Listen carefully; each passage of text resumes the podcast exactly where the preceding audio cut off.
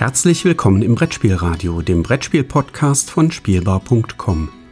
Heute eine Episode Das Thema mit Georgios Panayotidis und Jürgen Karla.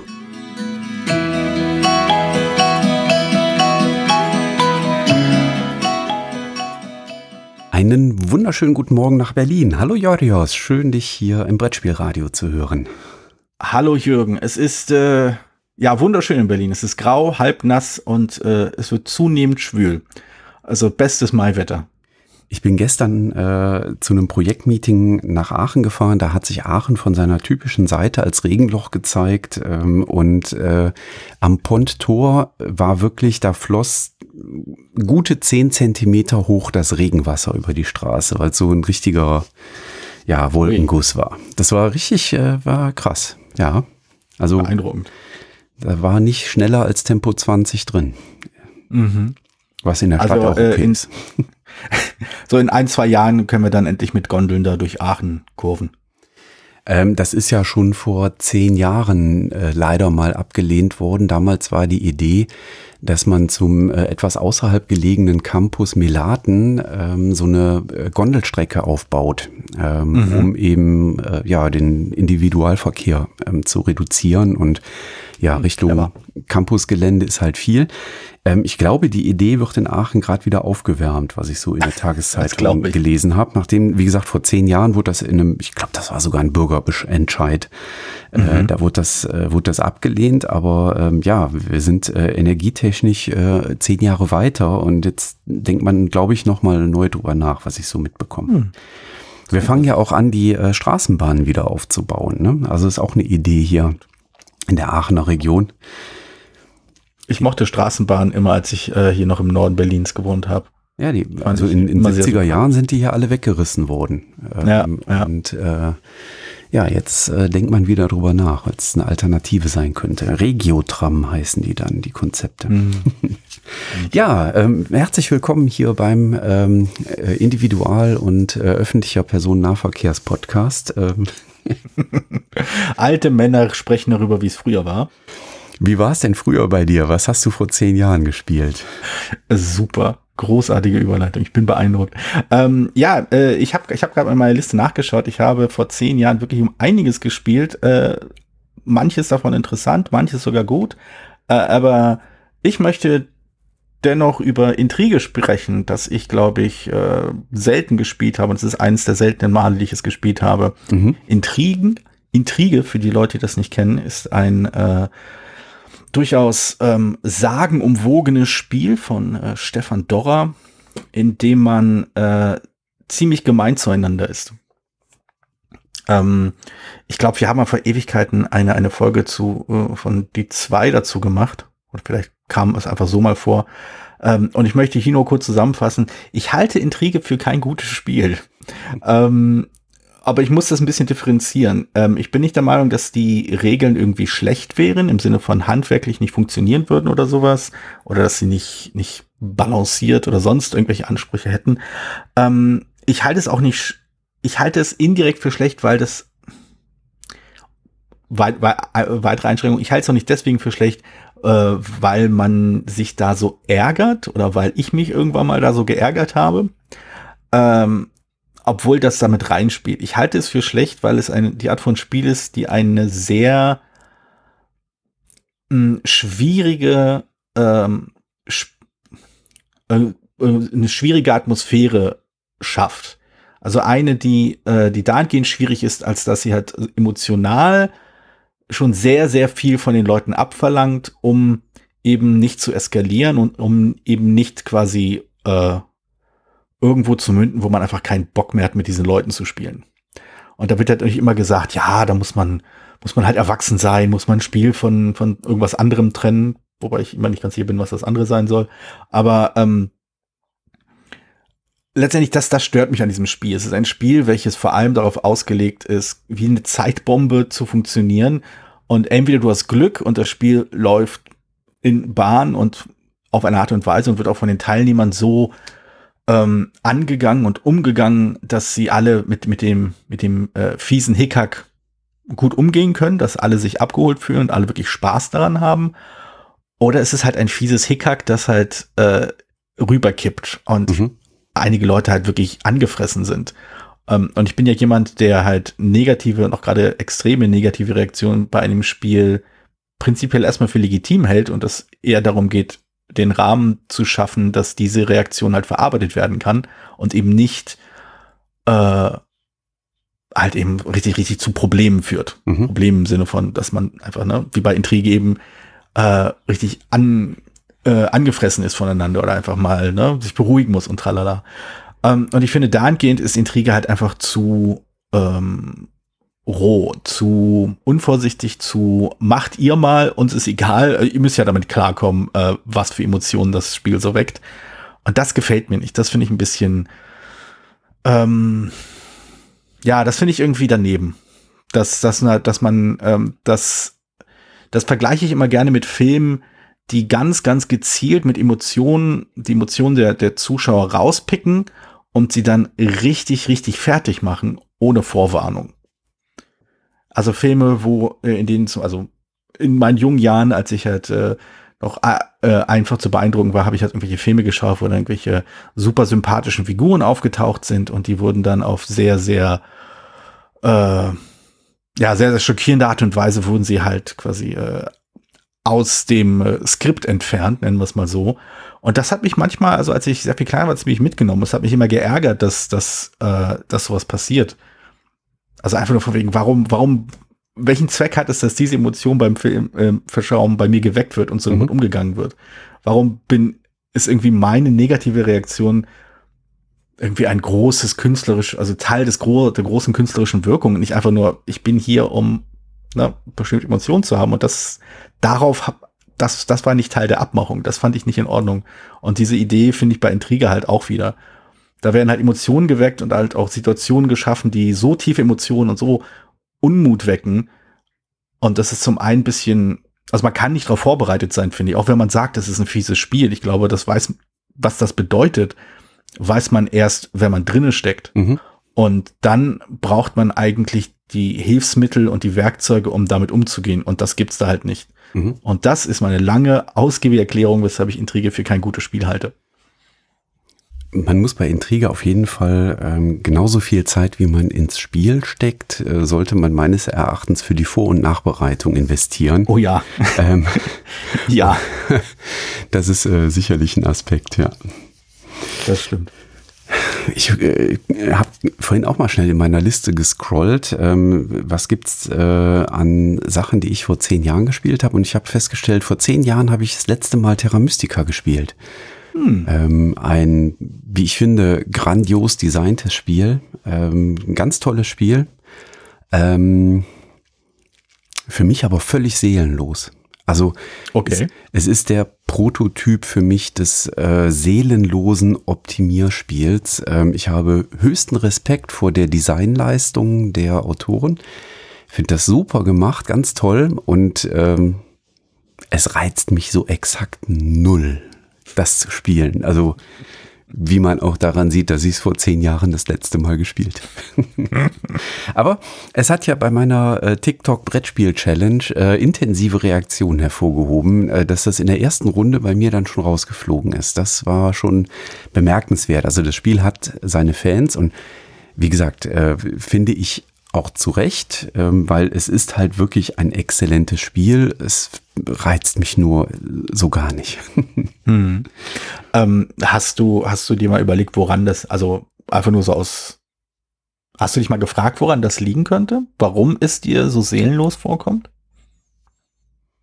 Hm, das ist so, es ist kein Siegpunktgeschubse, aber es geht so in die Richtung, so vom, einfach vom Gefühl her, so, so mhm, ja, ich, mhm. ich optimiere da, ich löse da eine Optimierungsaufgabe. Das war mhm. immer so das Gefühl, was ich hatte. Das war so. Also die inspirierte also, mich nicht. Also es liegt aber vielleicht ja. daran, weil das sind ja durchaus Sachen, mit denen ich mich im, im Job beschäftige und dann am Spieltisch mag ich dann auch mal was anderes haben. Vielleicht ja, ist das, das, ein äh, Aspekt. Äh, das leuchtet ein. Ja, das leuchtet. Ich glaube auch, dass halt, ähm, dass damit, damit halt die Aufgabe, also die eine, dass ein Spiel eine Optimierungsaufgabe ist, gerade halt ein etwas anspruchsvolleres Spiel halt auf dieses, äh, dieses Genre bedient. Damit das halt auch irgendwie Spielfreude bereitet, muss man irgendwo auch abgeholt werden vom Thema. Sei es auch nur, mhm. dass man sich das vorstellen kann, sei es auch, sei auch nur, dass es was ist, in das man äh, in diesem Kontext, äh, in diesem Kontext man sich diese Dinge vorstellen möchte. Also eine Optimierungsaufgabe gänzlich von seinem Thema abzuschrubben und nur noch äh, ausdruckslose Leisten und Punkte zu haben. Also ich glaube nicht, dass ein Terraforming Mars noch Spaß machen würde. Mhm. Egal wie toll oder sauber es designt ist.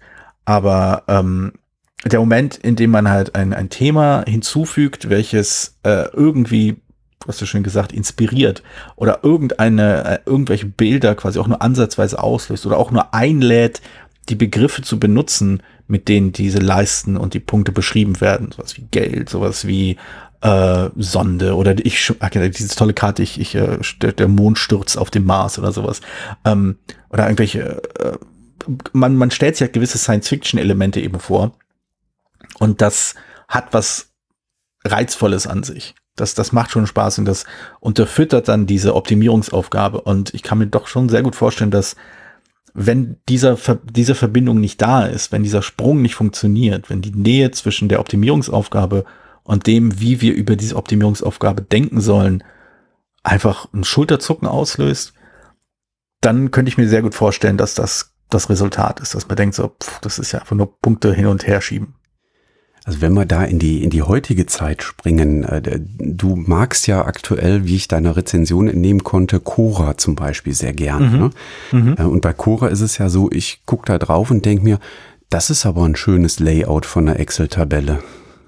ja, das ist auch meine erste Reaktion, wortwörtlich. Ähm, ich habe anfangs, als ich das erste Mal gesehen habe, habe ich gedacht, so, habe ich einen Blick aufs Brett geworfen und dachte so, das wird, das will, muss ich nicht spielen, da brauche ich keine Rezension zu schreiben, vergiss es, das das sehe ich auf einen Blick. Ähm, irgendwann in einem Moment der Schwäche habe ich dann gesagt, ja, na gut, dann schaue ich es mir nochmal an. Und dann habe ich es mal gespielt. Und äh, da ging das halt los, dass mir aufgefallen ist, dass die Mechanismen etwas Interessantes machen. Und die Forscher, also ich fand das halt griffig genug, dass ich mir das vorstellen konnte. Dass es, dass es halt mehr war als auch nur Punkte und Symbole, sondern, und es war noch nicht, es war noch nicht unbedingt das, was man als tiefe thematische äh, Spielerfahrung beschreibt. Es war auch nicht von wegen, oh, ich bin tatsächlich äh, Bürgermeister einer antiken griechischen Stadt und ich muss hier äh, quasi mein, mein, äh, die Bevölkerung und ich muss die Armee und ich muss hier die Wirtschaft ankurbeln und tralala. Ähm, das, das, davon schwärmen ja auch ein, äh, einige Leute in der Szene. Das war es nicht, aber es war halt genug da, es war halt genug äh, Fleisch auf dem Knochen, dass ich nicht nur Zahlen gesehen habe dass ich halt Aufgaben gesehen habe, dass ich zum Beispiel interessante Herausforderungen gesehen habe, dass ich in den Ereignissen auch irgendwie etwas gesehen habe, auf das ich reagiert habe. Und es hat genug Bilder in meinem Kopf erzeugt, seien es auch nur schemenhafte, äh, dass ich eben nicht mehr die Excel-Tabelle gesehen habe. Ich habe halt das Spiel gesehen.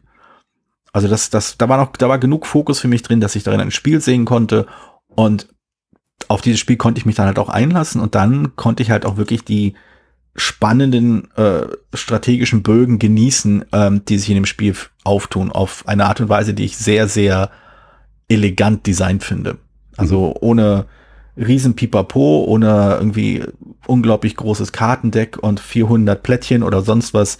Es war strikt direkt auf dem Punkt äh, und in verhältnismäßig kurzer Zeit spielbar. Das, das hat mich schon, das hat mich durchaus beeindruckt. Mhm. Ähm, ich habe, also ich, ich muss, ich habe, ich habe halt da drauf geguckt und habe gesagt so, ach guck mal an, das sind die Parameter für den Solver. und ähm, ja, äh, interessanterweise ging mir das bei einem äh, bei einem anderen Spiel, was was ich jetzt aktuell häufiger gespielt habe, ähm, war es in die andere Richtung. Ähm, ich bin mhm. ja ein bekennender Skyo-Fan. Ja? Mhm. Kann ich ja hier mal, ich kann mich ja mal outen. Ähm, ja, es muss, wird auch mal Zeit, ne? Ja. Das hat schon, haben schon viele vermutet. also ich finde Skyo echt klasse.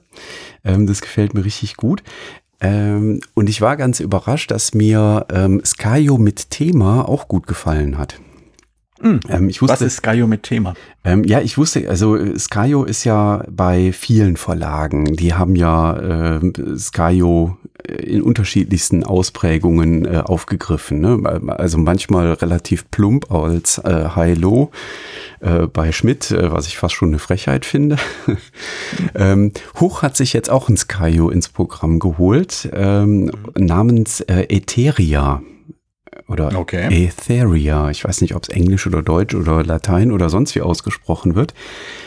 Das ist im Prinzip, äh, ist es ein, ein Skyo, also von den ähm, ja, Kartennehme- und Ablegeregeln ähm, und auch das Spielende wird eben ausgelöst, wenn alle Karten bei einem Spielenden äh, aufgedeckt sind.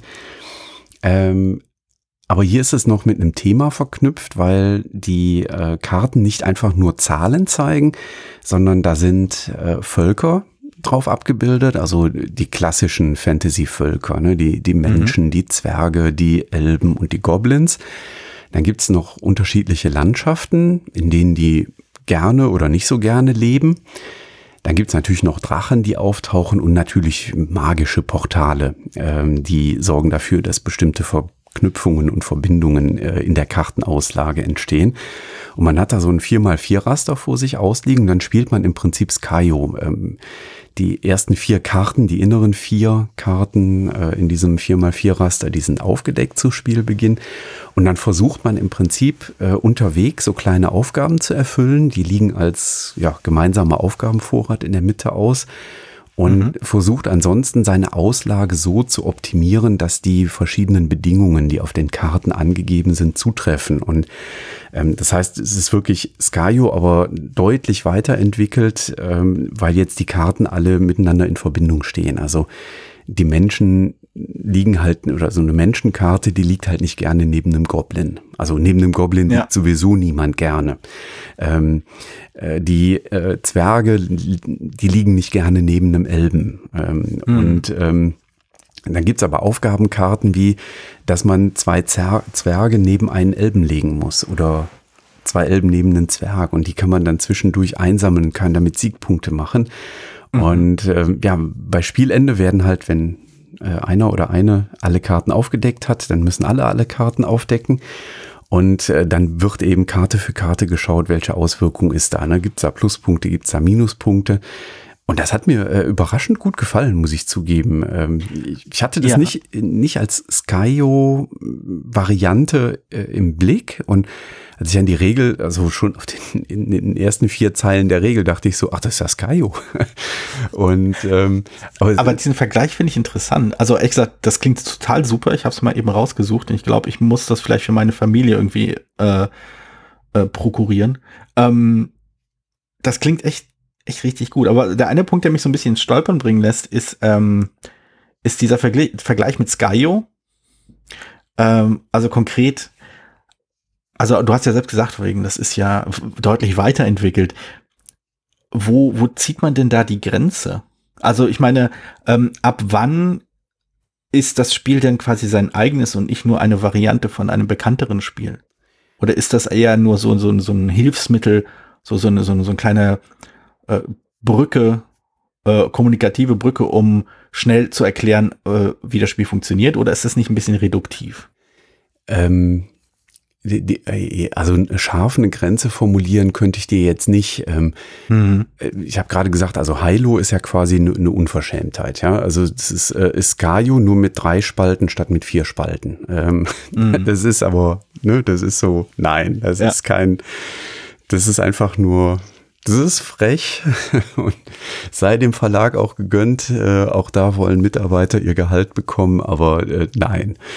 Ähm, hier äh, bei Etheria wird es so ausgesprochen. Etheria, ich weiß es nicht. Hm. Ähm, ist halt schon der Punkt, dass ich sage, okay, hier stehen jetzt die Karten, also es gibt keine Zahlenwerte mehr auf den Karten, mhm. sondern die Karten, da sind jetzt Symbole drauf und jetzt interagieren die Karten miteinander. Es hat plötzlich einen Effekt, ob da eine Karte neben einer anderen liegt oder eben nicht. Mhm.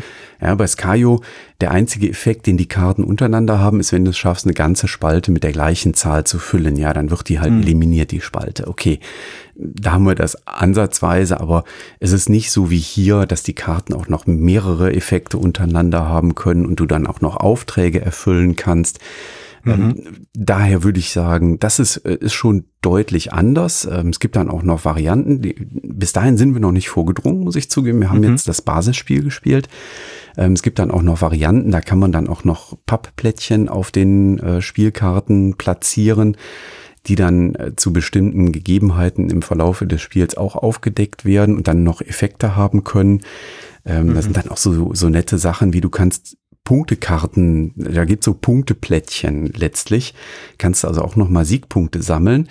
Ähm, äh, du kriegst aber die Punkte, du summierst die Siegpunkte auf und äh, jetzt merkt man, ich bin Fan von Stellenwertsystemen, weil ich das ja meinen Studierenden mhm. immer erklären muss.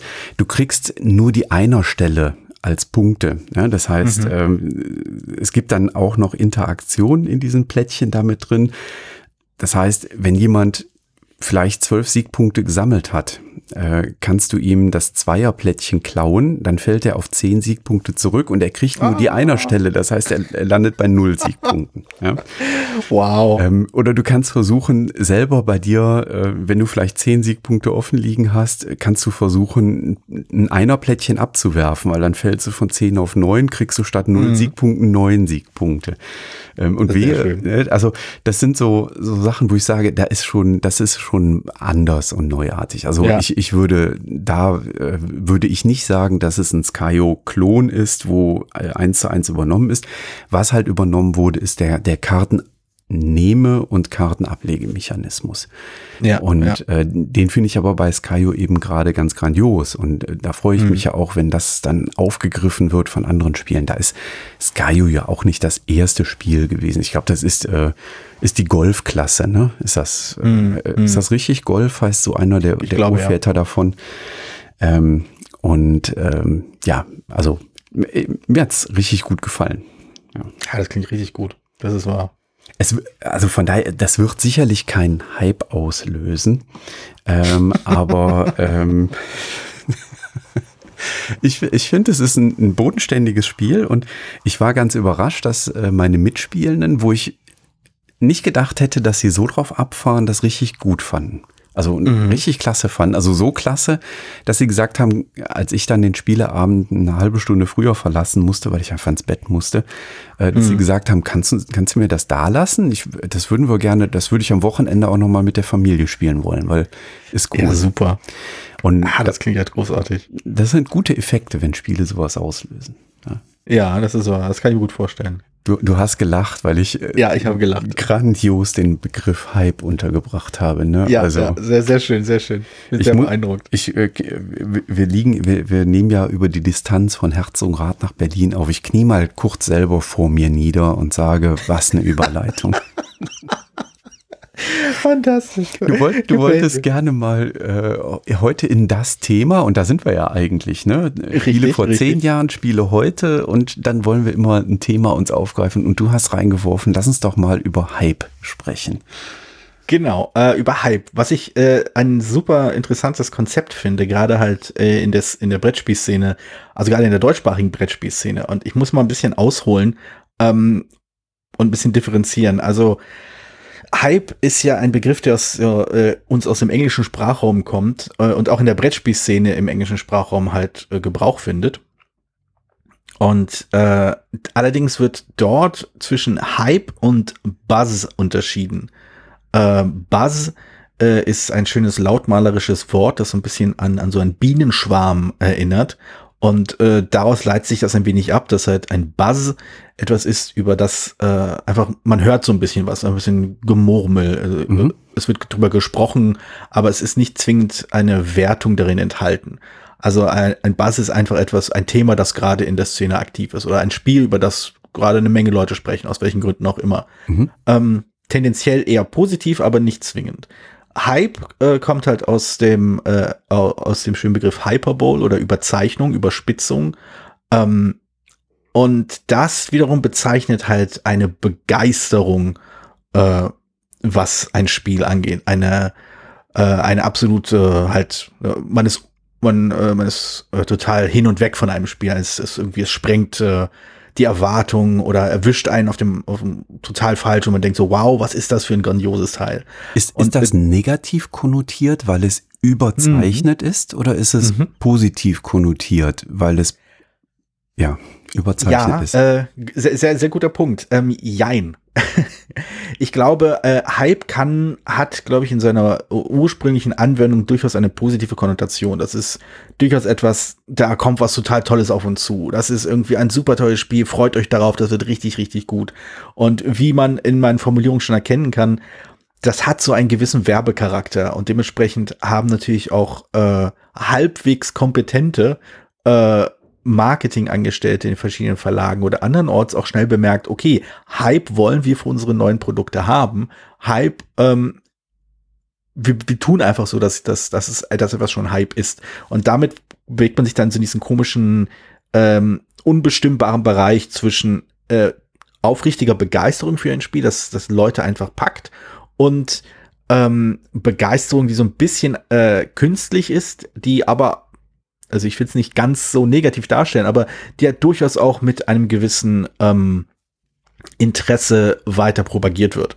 Weil wegen hier, das, äh, dieses Spiel ist der neue Hype, den, das dürft ihr nicht verpassen. Da, das, da kann auch durchaus ein kaufmännisches Interesse dahinter stehen. Mhm. Was nicht wertend sein soll, ist ja völlig legitim, ne?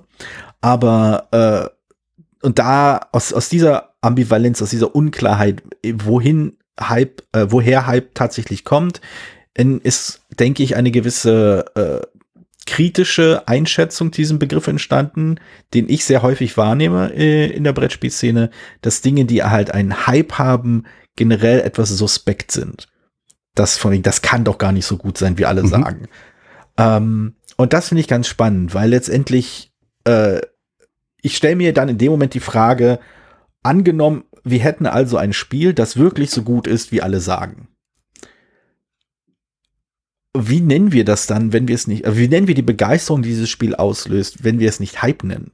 Mhm. Also warum haben wir Hype jetzt quasi als unecht oder zweifelhaft oder muss kritisch beäugt werden äh, abgestempelt? Ähm, und wie nennen wir das denn, wenn einfach ein Spiel einfach quasi Leute wirklich, also wenn es einfach den, den Zeitgeist trifft? Mhm. Ähm, ich glaube, der also ich glaube, das liegt damit oder hängt damit zusammen, dass wir ähm, gerne bei Begriffen, die so eine Emotionalität ausdrücken sollen, auf englische Begriffe zurückgreifen. Und mhm. ähm, dass da ja dann manchmal passiert, dass man vielleicht nicht den richtigen Begriff trifft. Ähm, mhm. Das ist das eine. Und das andere ähm, zu der negativen Konnotation ist, glaube ich, so ein ganz kleines bisschen gemachte Erfahrung. Also es, es sind einfach schon zu viele Säue durchs Dorf getrieben worden, wo man im Nachhinein festgestellt hat, ähm, das war es nicht wert, ähm, dass wir da äh, so über euphorisiert agiert haben und ähm, das. Ja, hm, ich, ich verstehe, was du meinst. Ich, ich finde es schwierig. Ja, absolut. Also ich, ich verstehe diese Erfahrung äh, ich verstehe auch quasi, dass man da halt quasi äh, seine, seine Schlüsse daraus zieht und sagt, ich bin jetzt vorsichtiger, wenn, wenn ich Hype sehe. Aber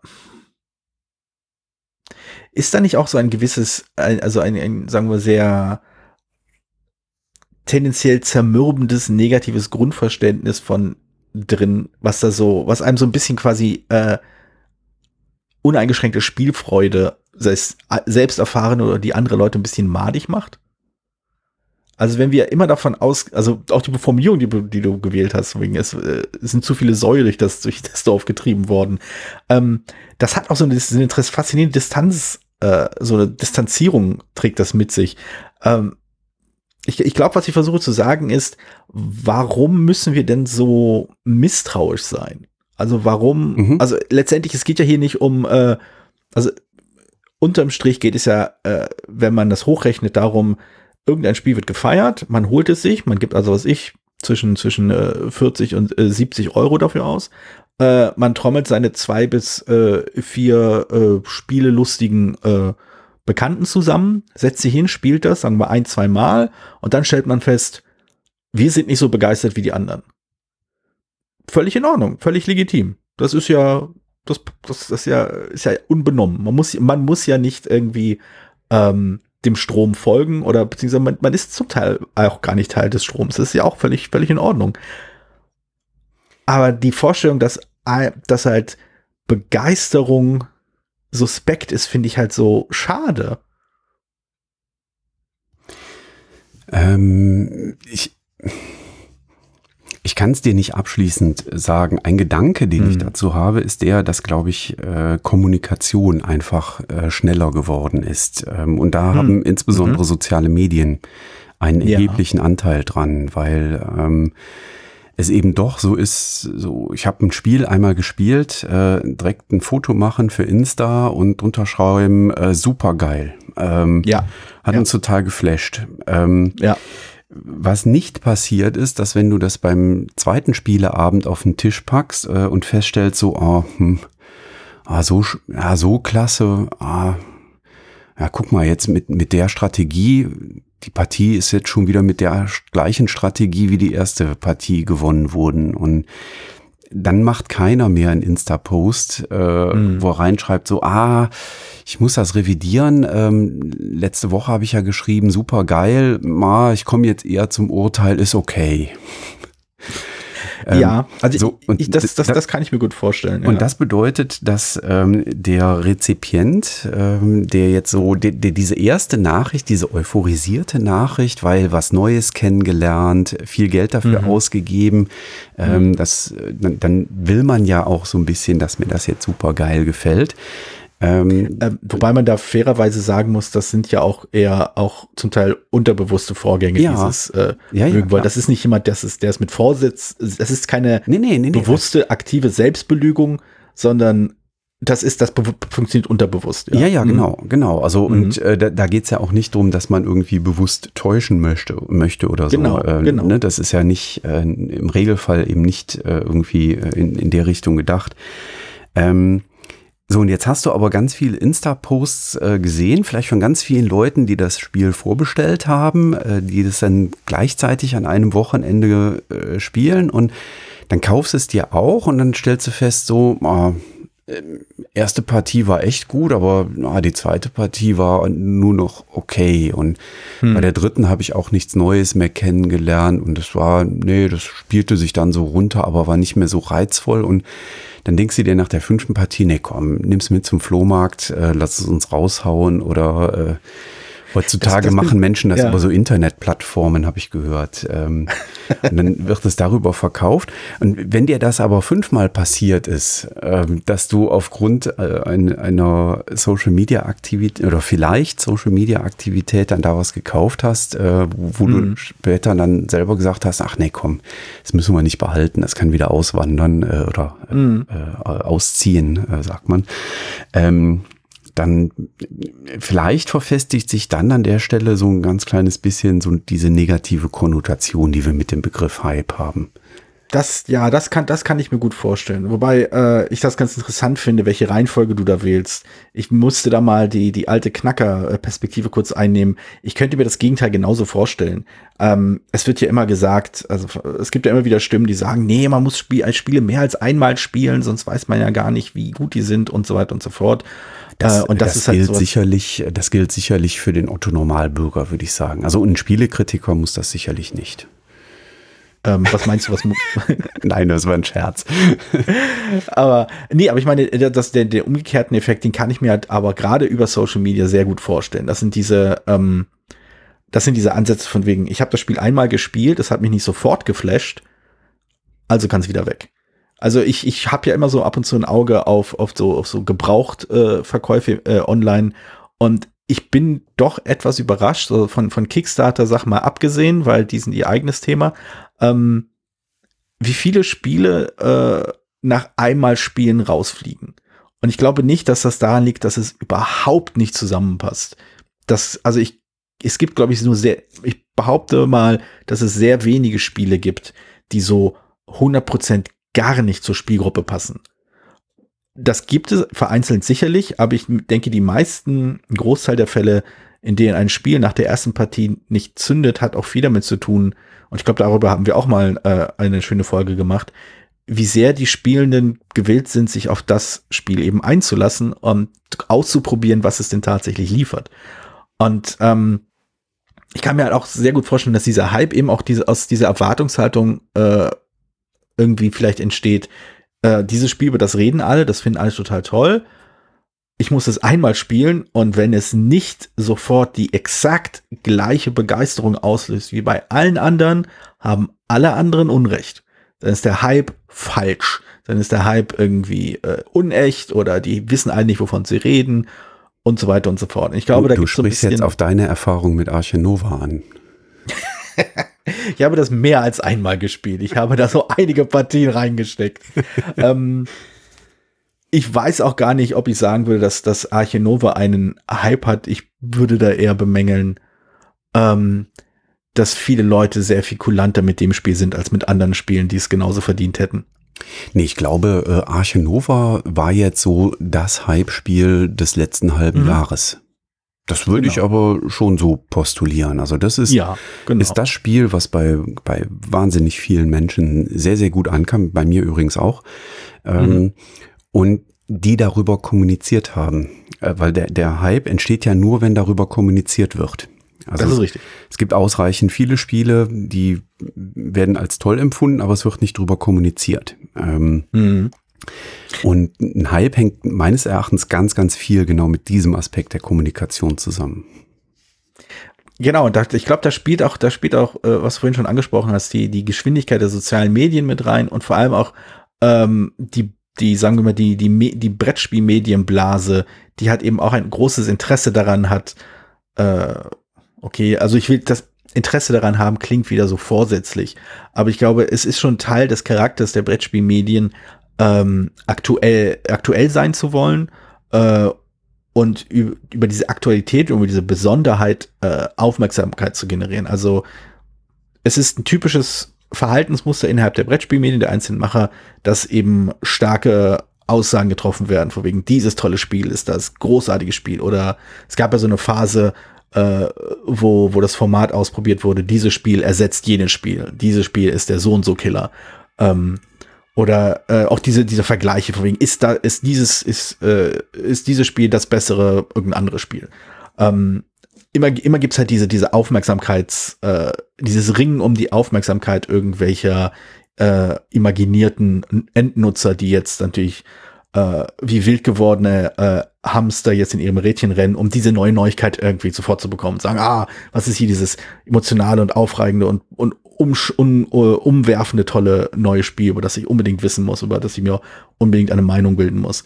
Ähm, das, das läuft so alles mit hinein, dass halt Dinge wie Hype oder zumindest Dinge wie äh, starke Überzeichnung und stark emotionalisierte Darstellungen, was Spielreaktionen angeht, gefühlt äh, immer häufiger auftauchen, fast inflationär werden.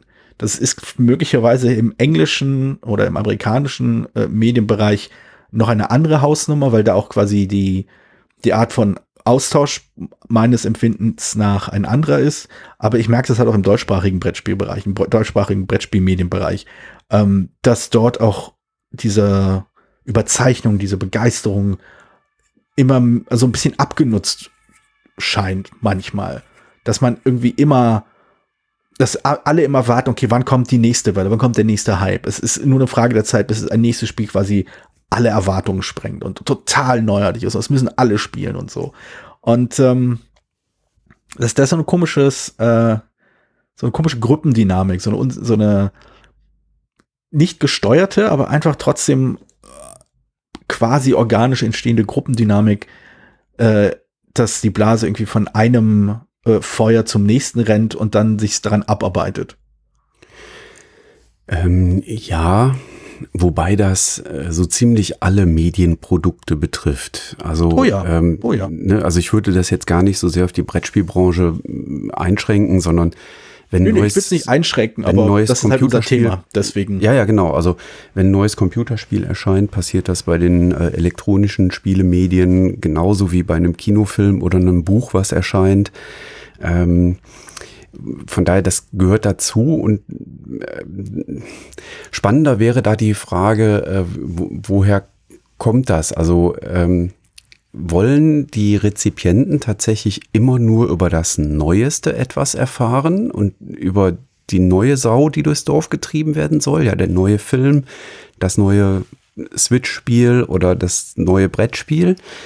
Ähm, ist das tatsächlich so oder Nein. glauben, glauben die Medienmachenden, ja. dass das so ist, weil sie feststellen, dass sie höhere Klickraten auf ihren YouTube-Videos haben, wenn es was ganz Neues ist. Und Genau. Wenn, wenn dem so ist, dass es die höheren Klickraten gibt, äh, dann ist dein Einspruch von vorhin irgendwie dann doch nicht valide, weil wenn Neuheiten öfter geklickt werden als das Spiel von vor zehn Jahren, ähm, dann scheint ja doch was dran zu sein, dass der Mensch oder hier an der Stelle vielleicht der Hobbyist, ja, weil ich glaube, äh, sind wir mal ganz ehrlich, also hier diese ganzen Brettspielmedien, die es so gibt, YouTube-Kanäle, Podcasts, äh, Blogs und so weiter, die werden ja nicht von, von den normalen Menschen da draußen in dem Maße konsumiert, sondern die mhm. werden konsumiert von den Menschen, die irgendwie in dem Hobby drin stecken.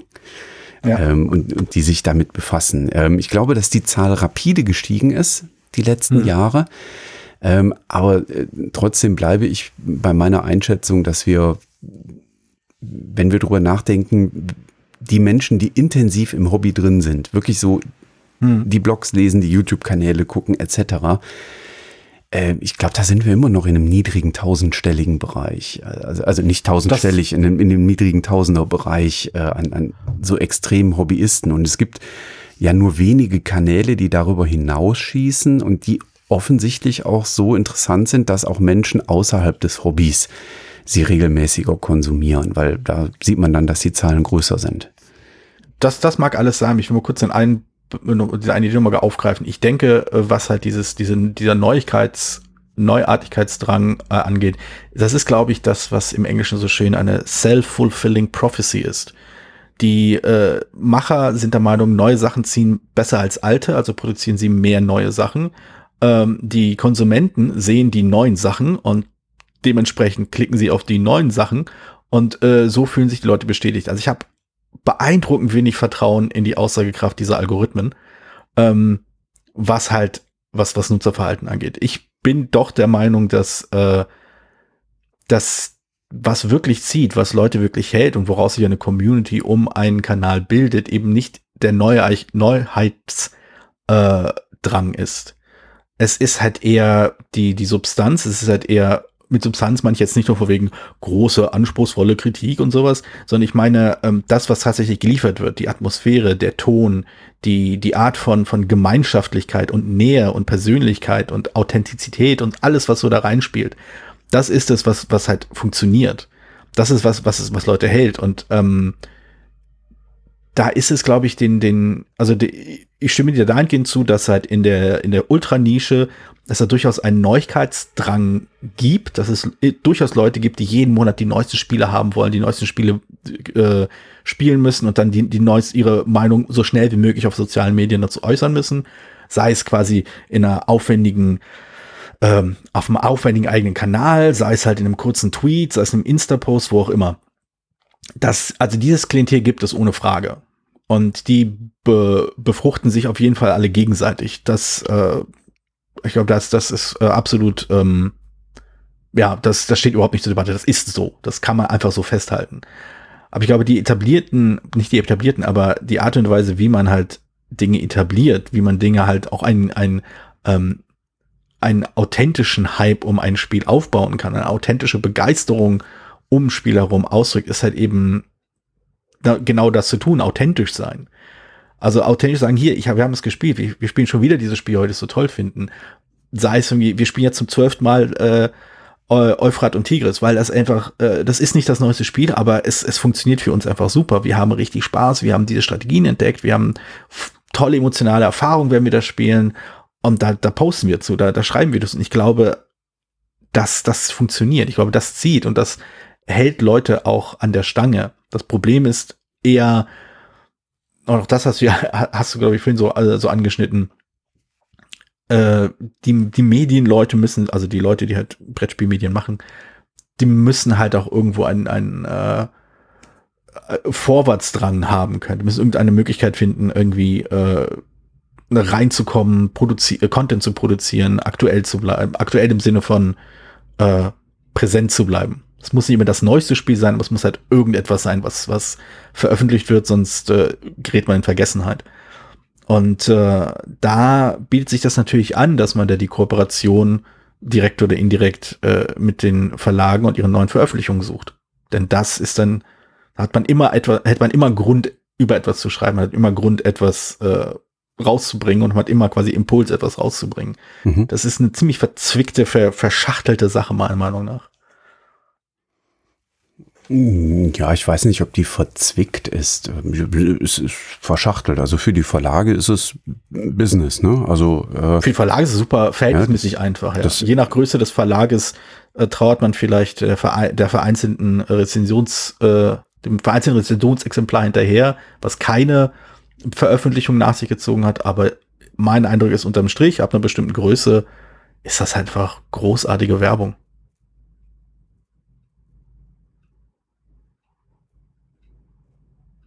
Ich überlege gerade, ob ich da etwas einzuwenden hätte. Nee, also was also mir, ich, was das ist auch gar nicht böse gemeint. Ich, also ich finde, nee, nee. ich finde die, die Ansätze sowohl von Verlagssicht auch absolut gerechtfertigt. Ich sehe da keine, äh, ich sehe da keine böse Absicht dahinter, aber sie haben halt äh, effektiv Nutzen davon und das ist auch in Ordnung. Wie die Medienmachenden äh, ihre Position selbst einschätzen und wie sie sich da positionieren wollen, das müsst, da müssten sie mal selbst ein wenig reflektieren, aber ja.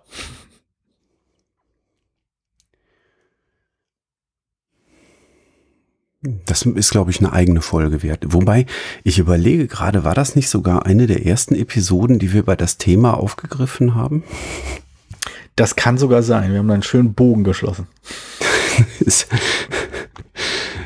Ich, also ich überlege gerade, wenn, wenn ich so zurückdenke, ich meine, wir haben da schon mal bei das Thema drüber gesprochen. Ich meine, es war vielleicht sogar die erste oder mindestens eine der ersten Episoden, wenn ich es hm. richtig im Blick habe. Wissen, also wissen tue ich es gerade auswendig nicht mehr.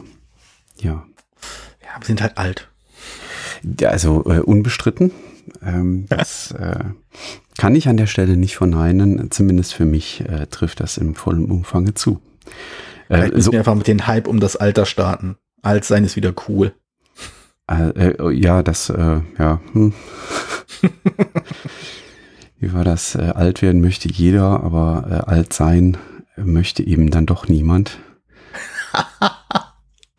Schöner Satz. Ja, ja, das, äh, das ist kein Satz, das ist ein Mantra. Ich, ich, ich klicke mich gerade durch die Das Thema-Episoden durch und versuche ja. gerade mal rauszufinden. Ich glaube, das war Episode 71. Ich bin mir nicht ganz sicher. Aber ich, mhm. es könnte sein, dass das Episode 71 war, Menschen für Spiele begeistern. Hm. Äh, und auch kombiniert mit Episode 96, ähm, verbrauchen sich Spiele. Hm. Ich meine, da haben wir äh, über diese Themen gesprochen und auf jeden Fall in 136 Subkultur Spiele Hobby. Hm. Kannst du mal sehen, immer, was wir schon auf der Agenda hatten in der Vergangenheit. Spannend. Unfassbar. ja, prima. Ähm, ja, du, ich glaube, du wolltest noch ankündigen. Ähm, Richtig, wir, wir, haben, wir, haben, jetzt einen Bogen geschlossen. Äh, wir machen genau. mal eine kurze Sommerpause. Ähm, also das ist ja jetzt unsere Episode für Mai. Ähm, ich brauche mal ein bisschen Luft, also nicht von Jordios, ähm, sondern einfach... Nee, mich werdet ihr nicht los. Nee, ähm, das wäre auch äh, viel zu schade drum. Ich mache das nämlich wahnsinnig gerne hier. Ähm, das macht einfach immer Spaß. Ähm, aber äh, ich habe so ein paar Projekte am Laufen und äh, habe den Jorjos gefragt, ob wir über den Sommer mal Pause machen können mit das Thema. Und ähm, der Jorjos hat da zähneknirschend zugestimmt. Ähm, also nach dem Sommer geht's irgendwann auch sicherlich wieder weiter, aber im Moment machen wir mal mit das Thema eine kurze Pause. Aber ich denke mal, ihr mit macht mit äh, auf ein Wort und Redebedarf sicherlich dann auch irgendwann weiter. Ne?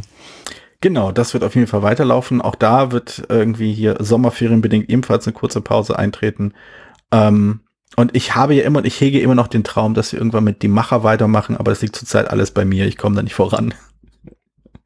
Aber ja, es, es wird dann. Und im, im Zweifelsfall, ähm, wenn mir ganz langweilig ist, starte ich halt einfach eine das Thema Folge ohne dich und mhm. das ist dann quasi einfach nur ein Monolog und ich mache dann Pausen. Dann kann man dann kann sich der geneigte Zuhörer vorstellen, welche klugen Sätze Jürgen da reingeworfen hat, um mich wieder auf den Boden der Tatsachen zu holen. Oder du nimmst einfach eine alte Episode von mir und immer wenn ich so mhm mache, schneidest du das raus und schneidest es einfach rein. Großartig. Das gefällt mir. Ganz ja, das mache ich dann. Auch die Intros kannst du einfach übernehmen. Muss nur gucken, dass du nicht im Winter eins nimmst, wo wir uns dann über den Sonnenschein äh, unterhalten. Also da musst du schon, ja, schon ja. thematisch das irgendwie einordnen. Genau, genau. Ja, dann habe ich das ja mal als Hausaufgabe über den Sommer. Jorios übt Audiobeiträge schneiden. Sehr schön. ja, prima. Ja, wunderbar. Hör mal, äh, dann lass uns doch in diese Sommerpause ähm, locker sanft hineingleiten. Genau. Und äh, ich freue mich dann schon auf das nächste Thema nach der Sommerpause. Ich auch. Alles klar. Bis dahin. Ciao. Tschüss.